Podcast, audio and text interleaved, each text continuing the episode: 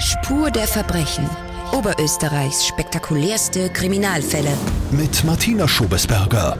Dieser Kriminalfall klingt wie aus einem Mafia-Film mit einbetonierten Körperteilen und im Wasser versenkten Menschen. Ist aber wirklich passiert am 3. Jänner 2016 am sonst so idyllischen Traunsee in Gmunden. Ja, es war nicht so idyllisch, es war minus 5 Grad, leichter Schneefall und ein Anrainer hat neben seinem Bootshaus im Wasser treibend einen Koffer gefunden mit Leichenteile und hat darauf die Polizei verständigt. Und als wäre das nicht genug, haben Spezialtaucher tags darauf eine zweite Leiche entdeckt. Die Leiche ist in 4,10 Meter Tiefe, stehend, links und rechts in der Hand mit Kabelbinder zwei Koffer befestigt, dass er nicht auftaucht. Klingt nach Mafiamorden? Die Auflösung jetzt bei mir.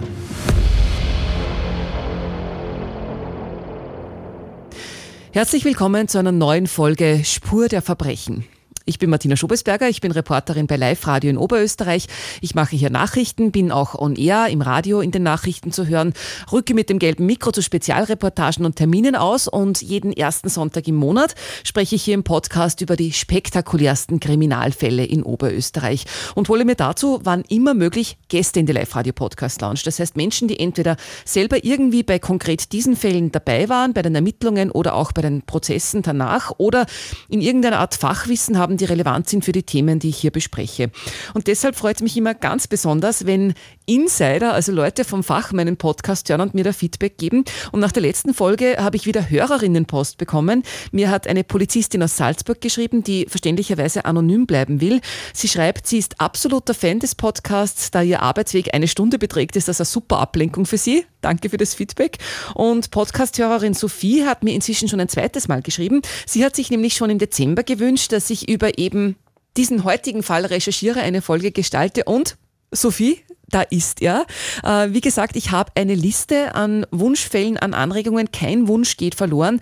Also hiermit nochmal die Einladung an euch alle. Anregungen, Kritik, auch Lob, Wünsche, immer her damit an podcast.liferadio.at oder ihr hinterlasst mir eine Sprachnachricht. Das geht ganz wunderbar in der Live-Radio-App. Da könnt ihr den Podcast auch abonnieren.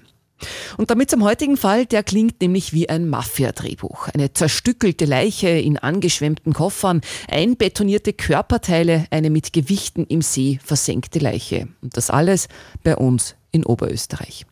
Und ich freue mich sehr, dass ein Mann, der das alles in Echtzeit miterlebt hat, bei den Ermittlungen live und als allererstes dabei war, hier bei mir ist. Ich begrüße in der Live-Radio-Podcast-Lounge den Leiter der Tatortgruppe in Oberösterreich, den Leiter der Spurensicherung, Erwin Kepic. Schön, dass Sie da sind. Gerne, grüß Gott. Wenn bei Ihnen das Telefon läutet, Herr Kepic, und Sie und Ihr Team angefordert werden, dann ist irgendwo in Oberösterreich ein Kapitalverbrechen verübt worden. Ist das richtig? Ja, das stimmt. Wir sind bei der Tatortgruppe des Landeskriminalamts und zuständig für die Spurensicherung nach Kapitalverbrechen. Das heißt?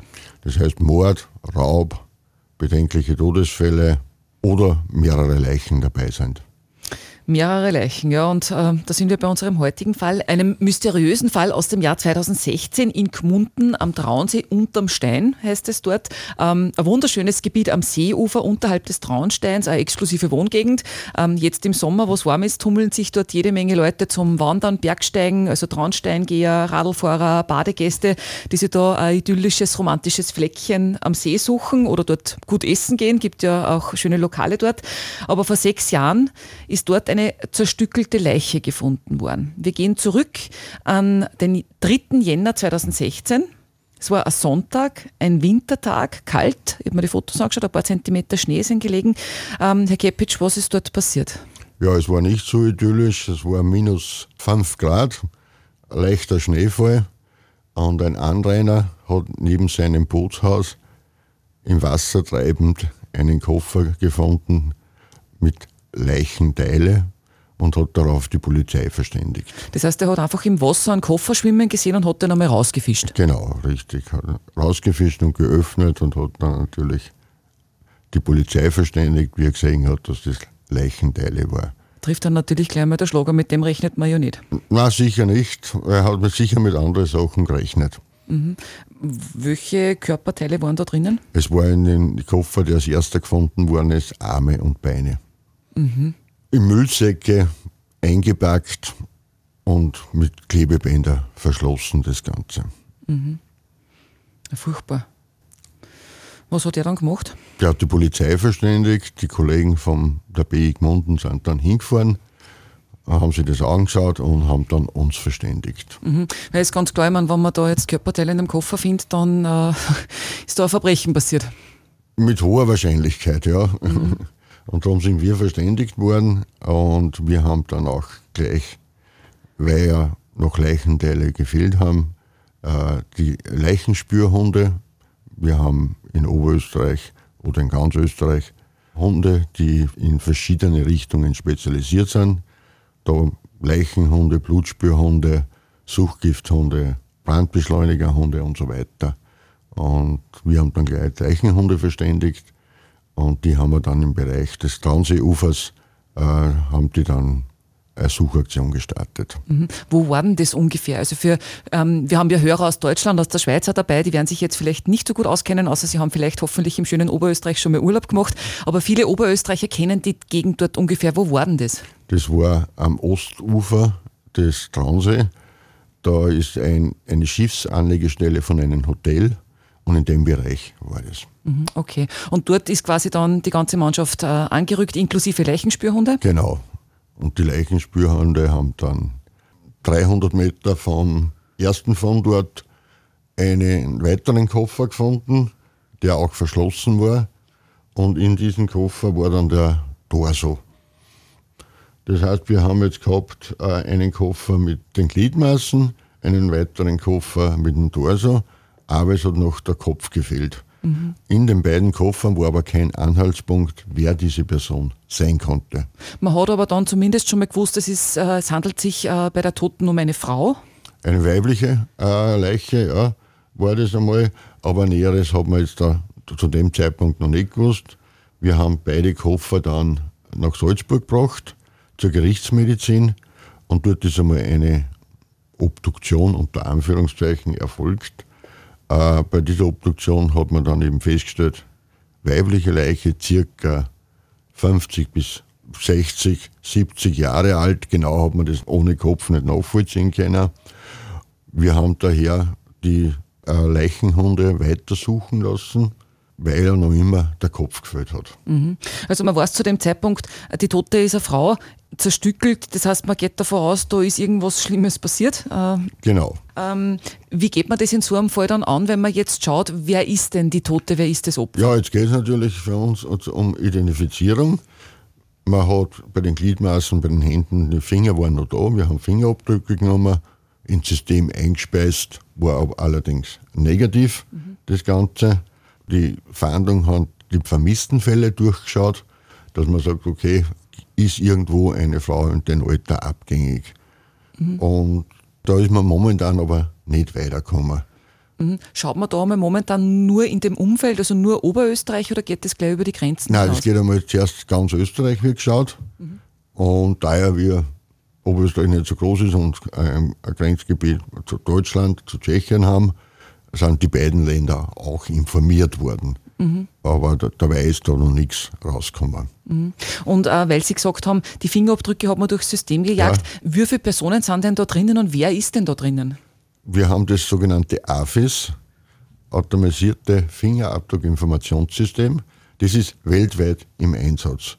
In Österreich, äh, ich kann es momentan gar nicht sagen, wie viele da genau jetzt drin sind, äh, alle Personen, die ein eine Straftat begangen haben oder ein Verdacht einer Straftat war, werden da eingespeichert. Mhm.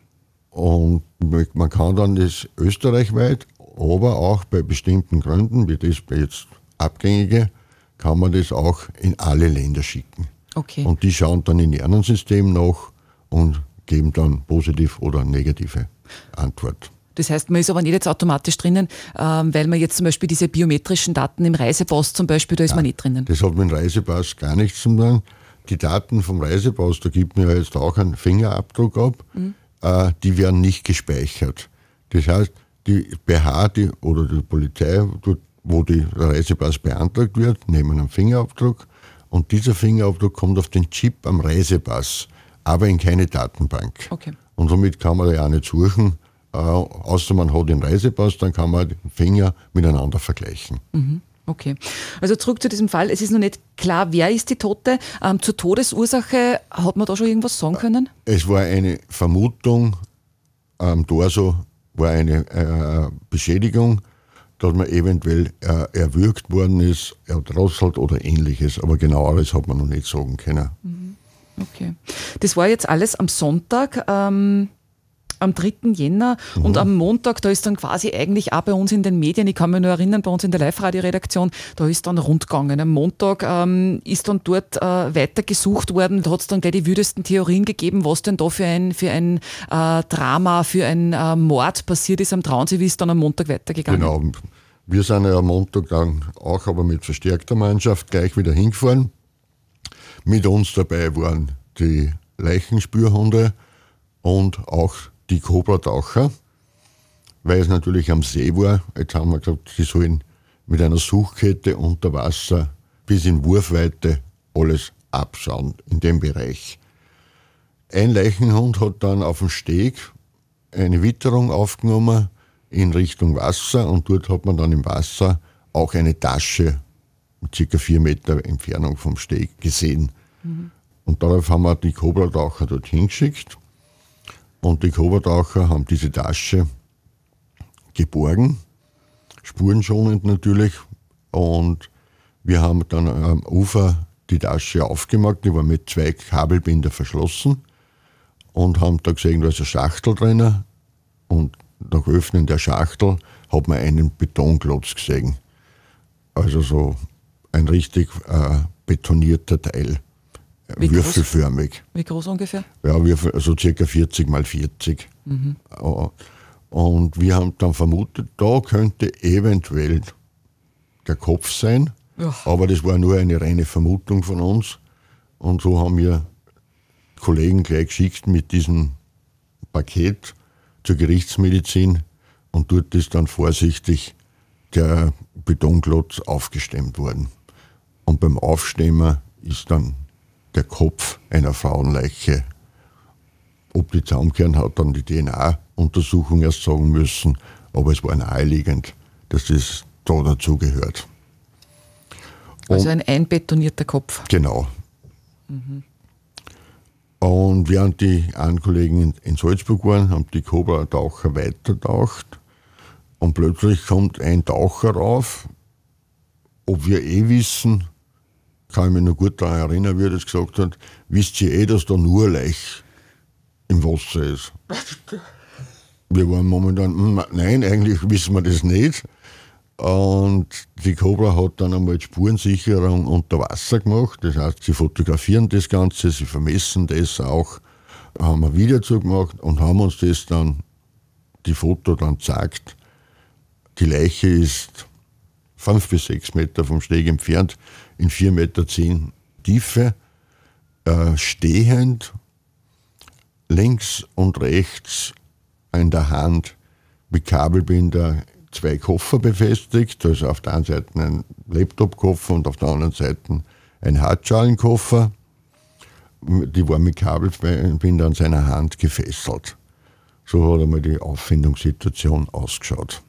Mhm. Wir haben dann äh, das Okay geben, dass die Kabelbinder durchschneiden können und die beiden Koffer einmal an Land bringen und dann ist einmal die, die Leiche äh, verpackt worden und auch an Land gebracht worden.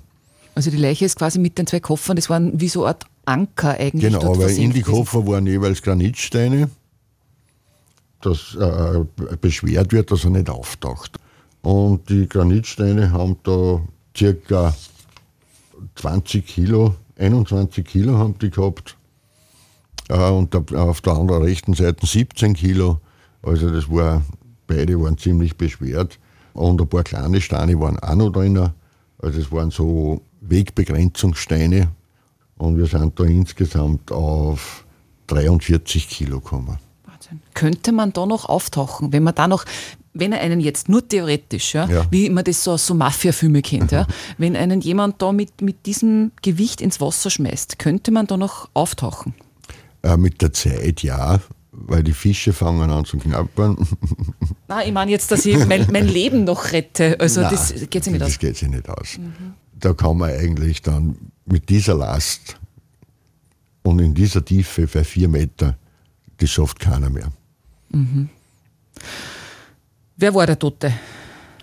Ja, das haben wir auch anfänglich noch nicht gewusst. Es ist nämlich das Problem gewesen, auch äh, kein Hinweis, bis wir im Koffer dann ein Namensschild gefunden haben. Mit diesem Namensschild und der Adresse haben wir, der ist äh, auf Deutschland ausgegangen. Aber es war ein Mann, der Tote? Ein Mann, ja, auch ungefähr in dem Alter ungefähr von der Frau. Also 50 bis 70 oder so Genau, haben Sie? ja, so 70 Jahre. Und wir haben dann die Adresse gehabt in Deutschland. Die deutschen Kollegen sind dann hingefahren zum Haus. Da hat aber niemand aufgemacht. Naja. Aber ohne Grund darf man natürlich ein Haus nicht betreten. Jetzt haben sie über die Staatsanwalt, wollten sie eine Hausdurchsuchungsbefehl haben. Hat natürlich auch keinen Grund gegeben, weil man hat ja nur jetzt die Leiche gehabt. Und dann haben sie versucht, die Angehörigen, die haben Kinder gehabt, die beiden, und mit den Angehörigen sind dann verständigt worden. Aber es hat dann bis zum nächsten Tag gedauert, bis die Polizei in Deutschland in die Wohnung kommen hat können. In der Zwischenzeit hat es in Oberösterreich eine Pressekonferenz gegeben, da waren wir auch dort. Da hat man dann versucht, auch über diesen Weg, oder war das, war das, ist das parallel gelaufen, herauszufinden, wer die Toten sind? Das, ich, Äh, ich habe mir nämlich da die Fotos von, von früher rausgesucht. Das ist, ist dann da ähm, der Koffer vorgezeigt worden. Da habe ich jetzt das Foto auch da. Das ist so ein schwarzer Hartschalenkoffer. Es ist ein schwarzer und ein blauer Koffer gewesen. Äh, und wir haben die Kleidung auch noch mit äh, zur Pressekonferenz genommen, weil wir haben ja damals bis auf den Hinweis von Adressenpickerl noch nicht sicher gewusst, wer das sein könnte. Und daher hat man die Presse um Hilfe gebeten, wie man es in solche Fälle macht, ob eine Identifizierung, ob sie irgendwer erinnern kann. Und wir haben ja auch nicht gewusst, wie die Personen dorthin gekommen sind. Es ist kein Auto dort gestanden oder ähnliches. Das war jetzt dann, ist das eine blaue oder eine schwarze Hose? Eine blaue Jean, ja. Eine blaue Jean und so ein rot-weiß, dunkel gestreifter Pullover, ja. Pullover, so mit einem Polokragen. Das hat der Mann, also die, die männliche Leiche getragen. Genau, ja. Mhm, Also der war voll bekleidet im Wasser. Der war voll bekleidet im Wasser, hat nur eine Jacke auch noch gehabt. Es war natürlich Winter. Also er war voll bekleidet und die Leichenteile waren natürlich nackt. Hat man bei der männlichen Leiche eine Todesursache schon festmachen können? Äh, Das geht nicht so schnell. Es ist nachher dann rausgekommen bei der Obduktion ertrinken. Okay. Aber so beim äh, Ertrinkungstod muss die Gerichtsmedizin einige Untersuchungen machen. Es wird auch verglichen, zum Beispiel in so einem Fall, das Wasser in der Lunge, ob das auch wirklich vom Ramsey stammt. Er könnte ja in einer Badewanne ertränkt worden sein, zum Beispiel, und dann ins Wasser gebracht worden sein. Darum wird da genau trotzdem auch alles angeschaut. Jetzt haben wir eine zerstückelte Leiche in den Koffern. Ähm, dem Mann, der da versenkt worden ist oder jedenfalls da mit diesen Ankern im Wasser Mhm. war, was waren denn dann die ersten Theorien, die, die Sie, die Ermittler gehabt haben? Also Theorien da wir normal nicht entwickeln, sondern wir schauen auf die Beweise. Ja. Aber wir machen uns trotzdem auch Gedanken darüber. Und es war alles möglich am Anfang von Doppelmord, Mord mit Selbstmord oder beide einen Selbstmord begangen haben. Das haben wir auch schon gehabt, dass da miteinander Selbstmord gemacht worden ist und dann die, die Leiche zum Transport zersägt worden ist und auf einen bestimmten Platz hingebracht worden ist. Hier an dieser Stelle mache ich ganz bewusst eine kurze Pause im Podcast. Wenn ihr Suizidgedanken habt, ihr Sorge habt, dass es einem Menschen, der euch wichtig ist, so geht, oder ihr einfach gern jemanden zum Reden hättet, jemanden, der euch zuhört. Die Telefonseelsorge erreicht ihr unter der Telefonnummer 142. Die hören euch zu, rund um die Uhr, auch an Sonn- und Feiertagen, gebührenfrei in ganz Österreich, vom Festnetz und von Mobiltelefonen. Und wenn ihr lieber schreibt, die Telefonseelsorge bietet auch Beratung per Chat oder per Mail an, auch als Einzelchat gegen diese Theorie äh, Mord und Selbstmord spricht ja, der, der müsste ja dann irgendwie hingekommen sein. Ähm, da müsste vielleicht irgendwo ein Auto stehen oder so, hat man aber nichts gefunden. Es hat momentan noch nichts gefunden. Natürlich, ähm, es ist von den örtlichen Polizisten natürlich am Ufer von Traunsee die Straße abgesagt worden, steht da ein Auto, äh, was nicht den anderen Renner zugeordnet werden kann, weil im Winter gibt es ja nicht viel Gäste oder kaum Gäste. Äh, man hat das natürlich alles durchgecheckt und es ist kein Fahrzeug da gewesen, wie die beiden da hergekommen sind. Mhm. Weil, ich meine, das müsste ja auffallen, wenn da jemand kommt mit irgendwie zwei Koffer und einer Reisetaschen und, naja, eigentlich mehr Koffer und mehr Reisetaschen, weil er hat ja. Ja, es waren einmal die zwei Koffer mit den Leichenteilen, ja. eine Reisetasche mit dem Kopf mhm. und er selber hat auch dann eine äh, Laptop-Koffer, also eine größere Laptop-Tasche und einen Koffer dabei gehabt. Mhm. Ja. Also zum einen mal viel Gepäck, das man irgendwie transportieren muss. Genau. Und das andere, frage ich mich auch, ja, wann, wann jetzt ähm, das Mord und Selbstmord ist, äh, warum sollte sich da jemand, der sowieso vorhat, sich das Leben zu nehmen, dann noch vorher die, na gut, aus, aus, aus Transportgründen, dass man die Frau, äh, ja. Es ist immer wieder, äh, man darf da oft nicht so kompliziert denken, mhm. sondern aus rein aus praktischen Gründen. Ich will jetzt, ich habe jetzt meine Frau umgebracht oder ich habe die und die Person umgebracht und jetzt will ich es irgendwo hin transportieren. Und eine, eine ganze eine Leiche ist meistens viel zu schwer.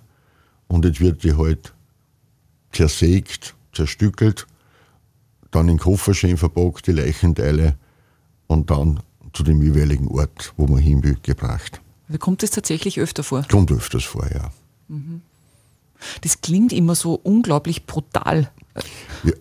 Aber ist das oft, hat das gar nicht jetzt, wie soll ich sagen, äh, nicht nur mit dem zu tun, dass man jetzt da diesen, diesen Körper eines toten Menschen nur irgendwie verunstalten will, sondern es ist wirklich einfach praktisch. Das ist richtig. In den zu 95 Prozent der Fällen, wo eine Leiche zerstückelt wird, ist es rein aus praktischen Gründen, damit ich die Leiche von A nach B transportieren kann. Mhm. Es gibt manche Fälle, das ist sexuell orientiert, äh, oder irgendein anderer äh, Grund, aber das ist ein äußerst selten. Mhm. Sind in diesem Fall eigentlich alle Körperteile der Frau dann schon aufgetaucht gewesen? Hat man da alles gefunden? Ja, wir haben eben, wie gesagt, in einem Koffer waren Beine und Arme, im anderen Koffer war der Torso und in der Reisetasche war eben der Kopf. Mhm. Okay. Ähm, also es war dann in diesem Fall eben so diese Pressekonferenz, wo auch diese Fotos von, von den Koffern und von dem Gewand äh, hergezeigt worden sind, dann da durch die Medien gegangen sind, Fernsehen, Zeitungen, mhm. im Radio haben wir natürlich auch berichtet und im Internet. Ähm, die deutschen ähm, Kollegen Staatsanwaltschaft haben ermittelt. Hat es da Hinweise gegeben in Oberösterreich? Nein. Okay. Es ist dann nachträglich sind ein paar Hinweise schon gekommen, äh, aber brauchbarer Hinweis war keiner da. Okay. Wie ist es den deutschen Kollegen gegangen? Ja, die deutschen Kollegen, die waren natürlich, äh, die haben irgendeinen Grund gesucht natürlich, dass sie mal in die Wohnung können, weil die Kinder haben gesagt, sie haben keinen Kontakt mehr zu den Eltern.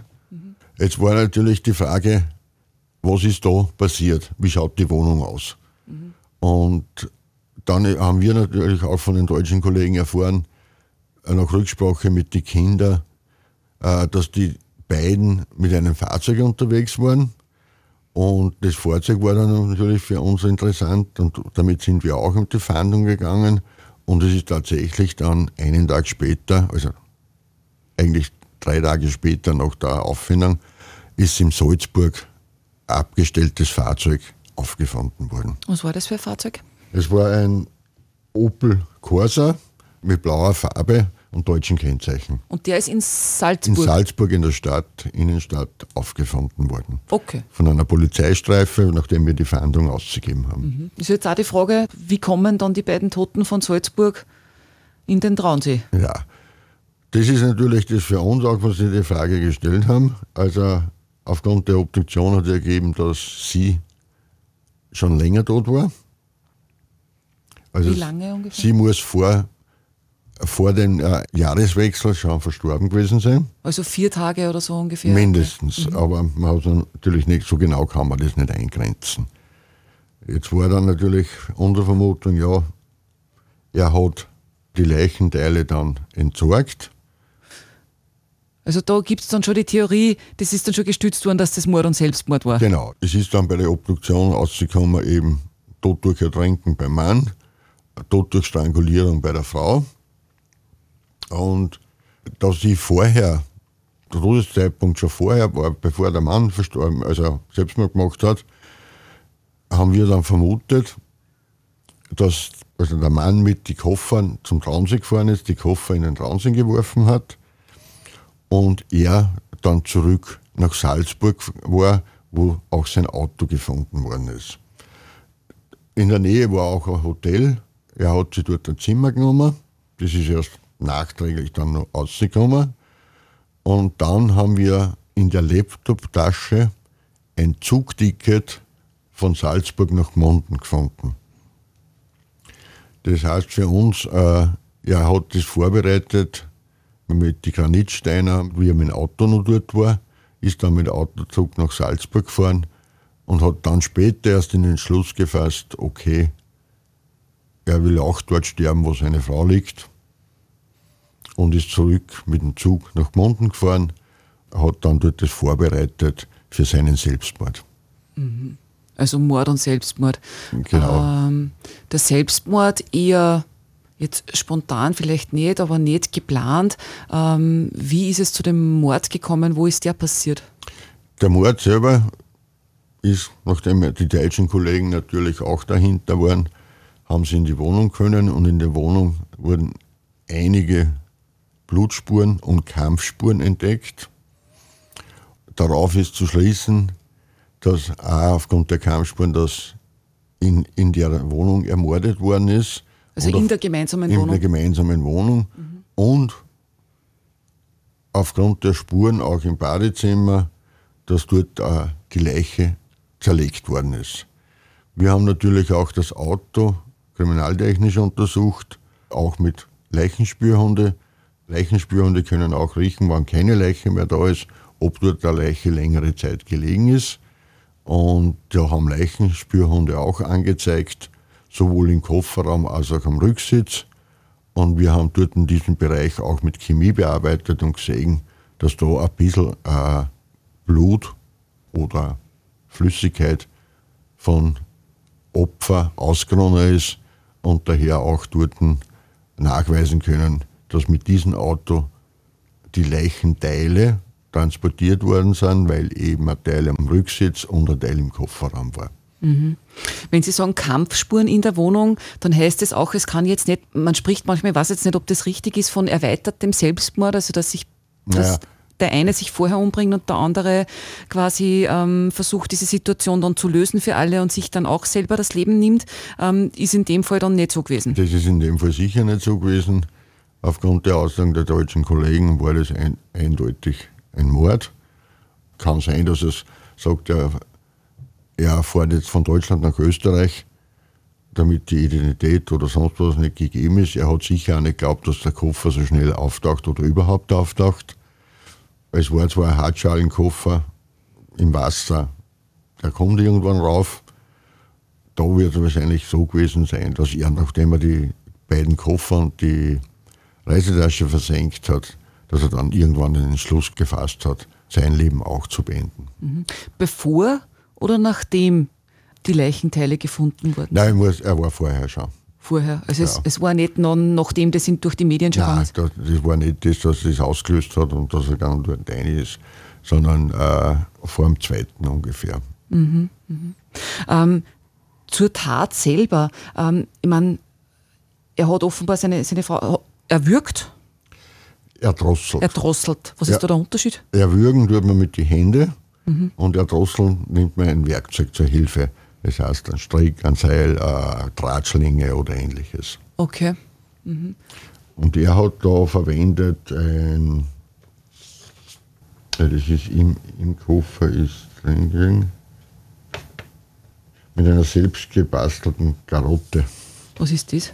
Garotte, ein spanisches Mordwerkzeug, wie man vom Mittelalter her. Mhm. Das besteht aus zwei Holzgriffe, die sind verbunden miteinander mit Seile.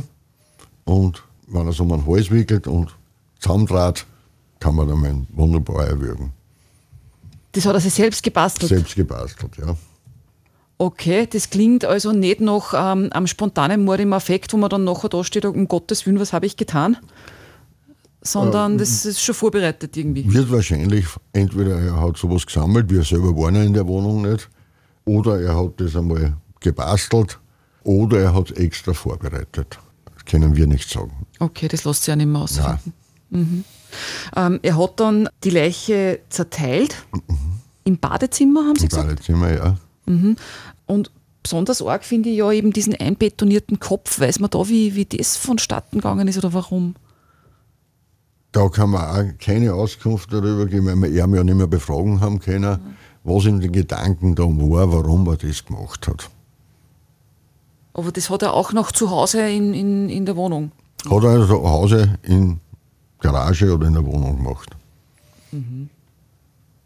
Deutet das jetzt aus kriminalistischer Sicht auf irgendwas hin, wenn der Kopf so speziell irgendwie präpariert wird? Nein. Äh, das ist nur, dass er erschwert wird, dass er nicht auftaucht.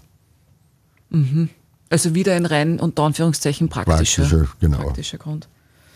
Okay. Äh, ja, wilde Geschichte. Ähm, Was, was äh, kann man denn sagen zu den beiden? Äh, wer waren denn die beiden? Die beiden waren, haben in Deutschland gelebt, beide circa 70 Jahre plus minus, laut Kinder altersbedingte Krankheiten. Und warum der Streit dann erfolgt ist, kann man nicht sagen. Ich habe ein bisschen die Medienberichte Mhm. von damals noch verfolgt, auch was die deutschen Medien geschrieben haben. Ähm, die haben da mit ähm, Bekannten von, von den beiden gesprochen, ähm, sind ihm beschrieben worden als seit 50 Jahren eben verheiratet. Er war Präsident im örtlichen Karnevalsverein offenbar. Äh, beide äh, werden beschrieben als gesellig, humorvoll, engagiert. Ja, und es hat dann Spekulationen, sagen wir jetzt beim Motiv, äh, über Geldprobleme gegeben. Das lässt sich nicht bestätigen. Wie gesagt, die deutschen Kollegen haben dann weiter ermittelt natürlich und es ist ja ein deutscher Fall gewesen, weil da dort bezogen, bei uns ist ja nur die Leiche, nur unter Anführungszeichen, die Leiche entsorgt worden, aber der Mord selber war ja in Deutschland und bei uns war dann der Selbstmord. Und Vorlebenserhebungen haben die deutschen Kollegen dann gemacht, äh, aber es ist nichts Auffälliges dabei rausgekommen. Äh, Bezug zu, warum überhaupt Oberösterreich, warum Gmunden, habe ich auch gelesen bei deutschen Medien, dass er offenbar eben als Präsident von dem Karnevalsverein da einmal angeblich einen mehrtägigen Gruppenausflug nach Altmünster organisiert haben soll und dadurch halt die Gegend gekannt haben soll. Es ist möglich, dass das der Grund war. Er war mehrmals in Österreich, auch privat. Laut deutschen Kollegen waren sie in Urlaub auch in Österreich. Warum sie sich da Traunsee ausgesucht haben, kann man nicht sagen. Äh, In so einem Fall wird es dann irgendwie fertig ermittelt. Also es ist eher dann ein, Fall der, der Kollegen in Deutschland, haben sie gesagt, aber wird es dann halt fertig ermittelt und dann Natürlich, weil es ist ja trotzdem eine strafbare Handlung, ob der Täter jetzt auch gestorben ist oder nicht, sondern es ist eine strafbare Handlung und es werden alle Schritte übernommen. Und wir haben halt da sozusagen für die deutschen Kollegen die Spurensicherung durchgeführt. Und die deutschen Kollegen haben auch alle Beweismittel gekriegt, angefangen von der Bekleidung, von den Koffer und so weiter. hat sie im Endeffekt dann, dann alles eigentlich halbwegs aufgeklärt, aber es schreckt dann schon am Anfang, wenn man das irgendwie sieht, oder? Also, Naja, wir wissen ja von Anfang an nicht, was auf uns zukommt. Wir wissen, da ist ein Koffer mit Leichenteile. Das war die erste Information, die wir gehabt haben. Dann wurde ein weiterer Koffer gefunden, dann eine Handtasche, dann eine weitere Leiche. Das war halt das Besondere da, äh, wo die Taucher auftaucht sind, eben, wisst ihr eh darüber Bescheid, dass da nur eine Leiche drin ist? Haben wir gesagt, nein, aber trotzdem sichern. Und wir haben auch nach der Bergung der Leiche und der beiden Koffer auch weiter äh, den ganzen Bereich abtauchen lassen, weil man kann ja nie sagen, ob nur was da ist. Und es ist auch eine Ausweistasche und ein Handy, ein Teil von einem Handy noch gefunden worden, der dann tatsächlich auch vom Täter gestammt ist. Also man geht dann schon sicher, dass da nicht irgendwo nur eine dritte Leiche Oder zum Beispiel dritte Leiche, mit dem haben wir zwar nicht gerechnet, aber ist auch möglich natürlich. Und darum wird immer weiter, nicht jetzt, so, jetzt haben wir eine Leiche, jetzt hören wir auf, sondern wird das ganze Bereich noch weiter durchsucht, weil man ja nicht sagen kann, er kann das Auto zum Beispiel in Traunsee äh, oder sonst was. Weil Sie vorher schon gesprochen haben vom Koffer und so, dass er davon ausgegangen ist, dass die Koffer nicht so schnell auftauchen. Kann man eine Leiche wirklich nachhaltig versenken in einem See oder kommt das alles irgendwann einmal hoch? Naja, es kommt zu 95 Prozent, sage ich einmal, kommt es wieder hoch. Es können Umstände sein, wie zum Beispiel unter einer Felswand eingeklemmt. Aber wenn ich so einen Koffer, der kommt auf jeden Fall hoch und auch andere Teile verrotten mit der Zeit, so wie bei ihm zum Beispiel die zwei Kabelbinder. Es fängt irgendwann einmal zum Verrotten an, der Körper, aber auch die Gegenstände und dann treibt es Zement hin.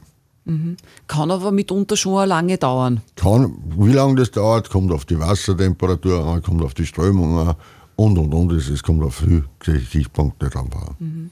Weil Sie gesprochen haben, auch schon von der, von der Verrottung. Ich, meine, ich habe schon ein paar Fälle gehabt, wo auch ähm, äh, Leichen in, in der Donau zum Beispiel mhm. entsorgt worden sind. Man, wird das irgendwie verschwindet, verschwinden Leichenteile da irgendwann einmal im Wasser? Naja, äh, verschwinden eigentlich nicht so, sondern es ist zum Beispiel durch eine Schiffsschraufe werden die zerkleinert und dann die Fische haben auch Hunger, Tierfraß kann entstehen und dann natürlich bei den Rechen, da ist es sehr viel Dreck mit dabei. Das wird ausgeschaufelt und wenn es kleine Teile sind, werden es nicht gefunden, wenn man nicht gezielt drauf sucht. Mhm. Das heißt, es ist auch schwierig zum Arbeiten, nur als spurensicher. Genau, es ist zum Beispiel in, wir haben eine Leiche im Mondsee gehabt, die war nach einem halben Jahr komplett skelettiert. War das auch ein Kriminalfall? War auch ein Kriminalfall, aber es ist schon lang aus. Da sprechen wir anders mal drüber. Ähm, danke auf alle Fälle fürs Dabeisein, für die interessanten Einblicke der Chef der Spurensicherung in Oberösterreich, Erwin Kepic. Bitte gerne. Ich hoffe, ihr könnt euren Ausflug an den Traunsee trotzdem nur genießen, egal ob beim Baden, Wandern, Radfahren. Natürlich, es ist ja fast in jedem See irgendwann einmal ein Leicht drin gewesen. Ob es der Irsee war, ein Bodeunfall, ob es die Donau ist, ob es der Bichlinger See ist. Aber es ist alles rausgekommen. genau, die Geschichte zeigt, so idyllisch kann eine Landschaft oder ein See gar nicht sein, dass nicht auch dort spektakuläre Verbrechen verübt werden. Dankeschön, Erwin Kepic. Bitte. Wenn ihr diese Folge spannend gefunden habt, dann freue ich mich sehr über eine gute Bewertung und natürlich auch über Feedback. Was hat euch gefallen, was weniger? Sind Fragen offen? Redet mit mir. Ich freue mich wirklich über jede Nachricht an podcast.liferadio.at, da könnt ihr mir schreiben. Oder was besonders cool ist, in der Live-Radio-App, da könnt ihr mir eine Sprachnachricht hinterlassen. Dann könnt ihr euch vielleicht sogar in der nächsten Folge selber im Podcast hören. Natürlich nur, wenn ihr das wollt, aber ich finde es halt ziemlich lässig eigentlich. Würde das gerne mal machen. Und äh, apropos nächste Folge, das wird wieder voll spannend. Es geht nämlich um einen mysteriösen Mord im Linzer Dom und, wenn ich schon in einer Kirche bin für einen Podcast, um die Frage, gilt das Beichtgeheimnis auch für Mord? Kommt raus am 4. September. Bis dahin alles Liebe. Spur der Verbrechen. Oberösterreichs spektakulärste Kriminalfälle. Jeden ersten Sonntag des Monats neu.